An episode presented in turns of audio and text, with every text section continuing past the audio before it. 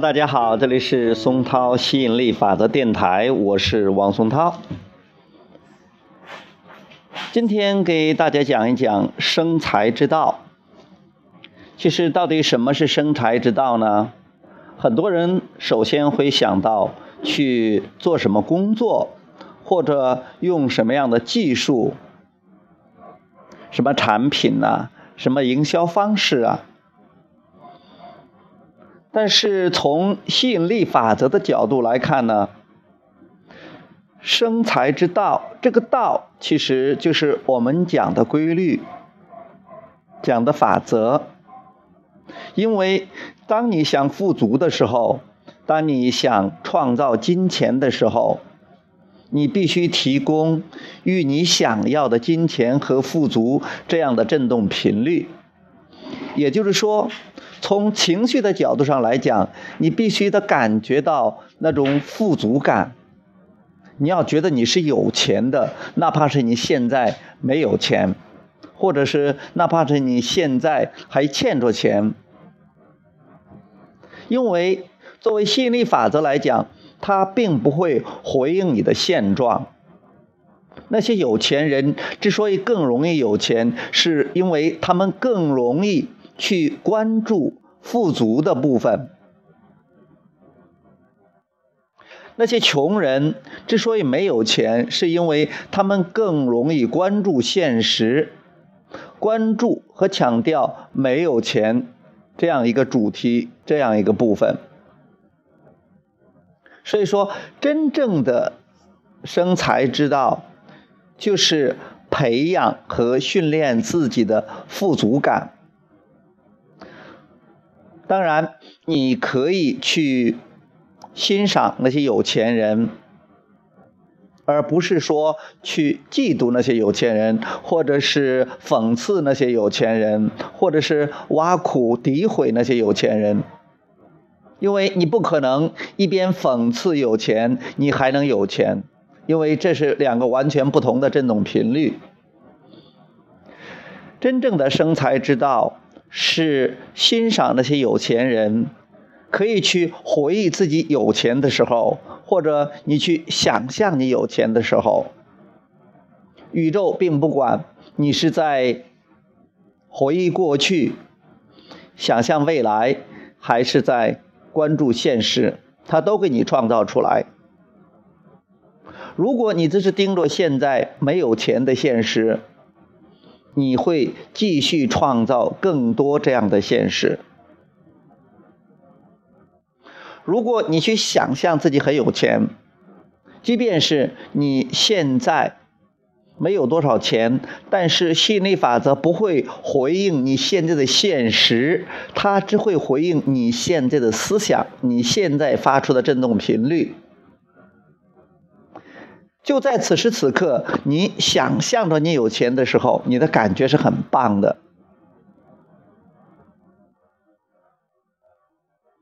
当你去关注这种富足，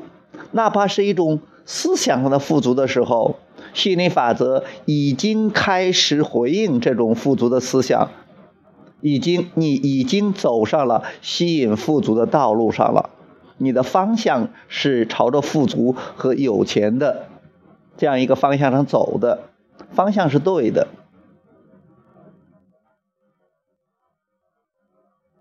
所以说要想有钱，要想富足，要学会有意识的去思考，或者是如果你现在富足的思想不是很强烈，不是很多。那每当一谈起金钱的时候，激活的都是以前家人、朋友、媒体或者别人说的是钱很难挣啊，不容易挣啊，现在的经济形势不太好啊，或者说没有太多的技术啊。当你经常有这样的思想的时候，其实干脆忽略这个主题，不去谈论这个主题，或者是。避开这个主题，你可以去想象自己其他方面的富足，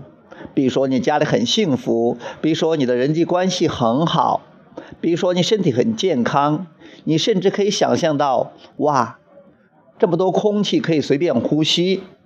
啊，地球上你看这个水取之不尽、用之不竭的，想象浩瀚的太空，这么多行星，这么多星星，当你想思考、关注这些富足的时候，其实你激活的都是富足的震动，即便是你不去思考。不去关注金钱这个话题，吸引力法则同样会给你带来金钱，因为你曾经对金钱发出过渴望，你这个渴望已经在振动暂存区里边了，已经是在这个吸引力漩涡里边了，在振动的层面上，它已经存在了，你需要的就是允许，顺流而下。不要再接着，不要再抗拒。那么，在这样允许的状况下，你这个金钱振动层面的金金钱，你暂时看不到、听不见、闻不到、尝不到、摸不到的这样一个金钱，这样一个振动现实，就会变成你看得到、听得见、闻得到。尝得到、摸得到的物质现实，也就是说，你曾经想要的东西有无变有，有想象变成了现实，这就是创造之道，这就是生财之道。如果你真的了解这之后，你会觉得是非常非常有信心的，非常非常的兴奋和激动的，因为一切有我。你在不再需要依赖外界的经济环境，你不需要其他方面，你有多大的本事，你拿了多高的文凭，学了多少的技术，而仅仅利用你的想象力，利用你的思想，利用你的情绪，你就可以创造任何数量的财富。其实，真正每一个人他的财富的增加，都是由于。富足思想的增加，你可以去观察那些真正的有钱人，或者你真正跟他聊聊天的时候，或者看到他们传记的时候，他们的报道的时候，大部分时间你会看到，其实他们的也是一个他们的金钱增长的过程，财富增加的过程，其实都是一个对金钱越来越感觉良好。越来越富足这样一个过程，我发现真正的为特别有钱的人，比如说像我们现在炙手可热的像雷军呐、马云呐、王健林呐，他们很少去谈论，他们很少去呃谈论金钱，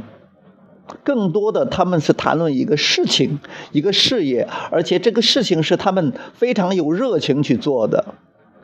真正的。生财之道其实就是投入到一件事情中，想把它做好。那个金钱就是你这种热情的一种副产品。好，那今天就聊到这里，我们以后有有机会接着再聊。很高兴给大家谈金钱的话题。好，拜拜。